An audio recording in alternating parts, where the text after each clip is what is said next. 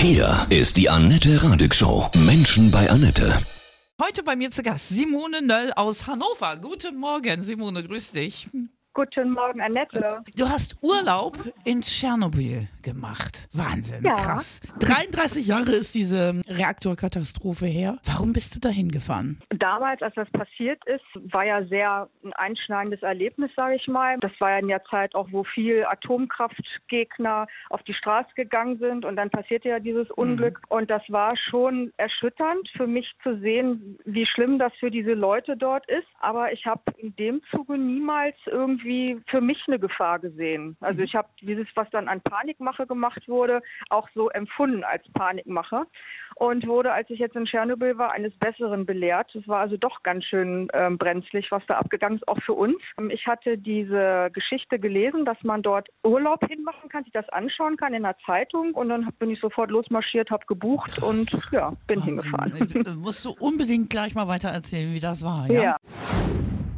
Simone Nöll aus Hannover ist heute bei mir. Du hast unfassbar ja Urlaub in Tschernobyl gemacht. 33 Jahre ist es jetzt her. Du hast eben gesagt, du hattest damals ja nicht so eine Angst. Bei mir war das anders. Ich, war, ich weiß, ich habe Wochen kein Gemüse gegessen, keine Pilze, weil ich total Angst hatte. Wie war das vor Ort jetzt bei dir? Es war wirklich sehr, sehr beeindruckend. Erstmal kommt man dort an, das ist wie an einer Grenze. Man hat also eine Passkontrolle und wird alles gecheckt. Dann bekommt jeder einen Geigerzähler. Da kann man dann immer ablesen, wie viel Mikrosievert gerade vorhanden sind, also wie hoch die Strahlung ist. Bekommt jeder einen Tracker um den Hals gehängt. Der misst praktisch während der gesamten Zeit, wo man sich da aufhält, addiert er die Werte, die man aufnimmt sodass man beim Herausfahren wird das ausgelesen und dann wird geschaut, wie viel Mikrosievert hat man jetzt aufgenommen in der ganzen Zeit, wo man da war und dann wird geguckt, ob das okay ist im normalen Bereich oder nicht. Und zusätzlich, jedes Mal, wenn man aus einer Zone herausfährt, muss man in so ein Gerät rein, wo man die Hände und die Füße auf so gewisse Platten legen muss. Das ist so ein Detektor Mhm. und der misst, ob man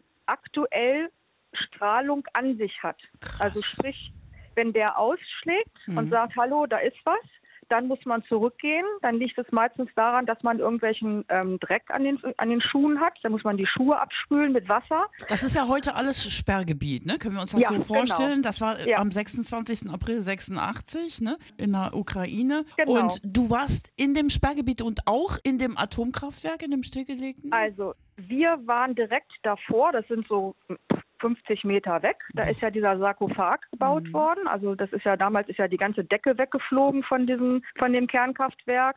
Und ich habe während der Reise erfahren, dass man mittlerweile sogar in den Kontrollraum reinkommt. Üh. Wobei, das wäre mir eine Nummer zu viel gewesen, weil in dem äh, Kontrollraum gibt es noch sehr viel höhere Strahlung. Ähm, da muss man dann auch Schutzanzüge tragen, Mundschutz. Und ähm, da wird dann vorher eine Chemikalie reingesprüht. Ähm, diese Mi- Chemikalie bringt praktisch die strahlenden Partikel dazu, sich auf den Boden zu legen und nicht rumzuschwirren. Und dann darf man da auch nur ganz kurz rein, darf sich auch nicht großartig bewegen, also ganz reinschleichen, sag ich mal, gucken, Fotos machen, wieder rausschleichen. Das ist mir dann doch eine Nummer zu groß. Das hätte ich nicht gemacht, auch Glaub wenn ich. uns das angeboten Ja, wäre. glaube ich. Oh, das ist spannend. Du musst gleich mal weiter erzählen, ja? Ja. Simone Nöll aus Hannover. Sie hat 33 Jahre nach der Katastrophe in Tschernobyl Urlaub gemacht und sich das alles angesehen. Menschenbarnette. Heute bei mir sehr beeindruckend. Simone Nöll aus Hannover.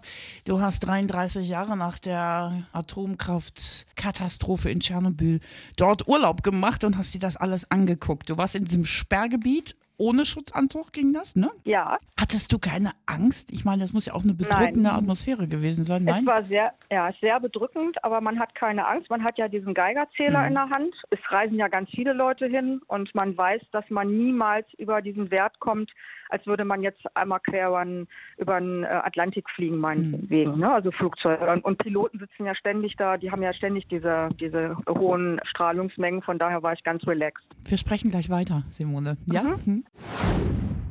Simone Nöll aus Hannover ist heute bei mir. Sie hat 33 Jahre nach dem Supergau am 26. April 86 Tschernobyl, das Atomkraftwerk in der Ukraine, dort Urlaub gemacht und du hast dir das angeguckt. Beschreib mal die Natur drumherum. Die Stadt Pripyat wurde ja evakuiert. Wir sind reingefahren in die Stadt und man hat es nicht gemerkt. Man dachte, man ist im Wald. Und die so, ja, wir sind jetzt da. Und ich Wie? hab ja, wir sind da.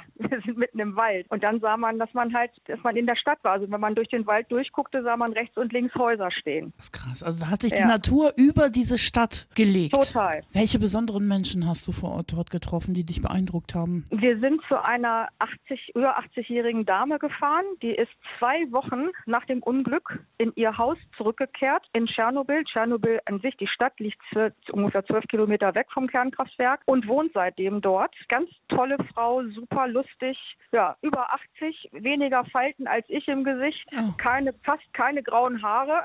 Also, weiß ich nicht, habe ich überlegt, vielleicht hat es ja auch irgendwelche positiven Auswirkungen.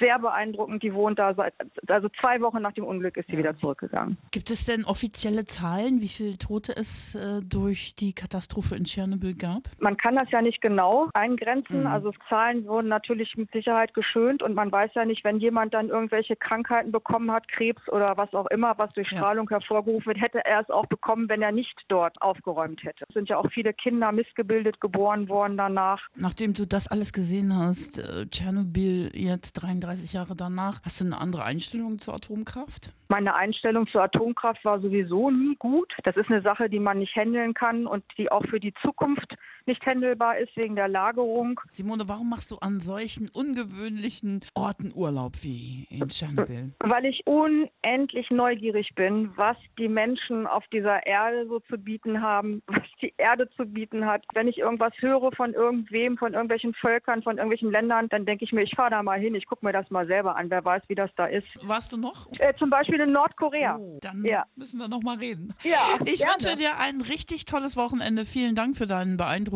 Ja, bitte. Bericht. Was kann ich dir Schönes auflegen? von den Scorpions Besuch. Vielen Dank, das war Simone Nöll aus Hannover. Sie hat Urlaub in Tschernobyl gemacht. Nach 33 Jahren hat sie sich dort vor Ort alles angeguckt und war auch im Sperrgebiet.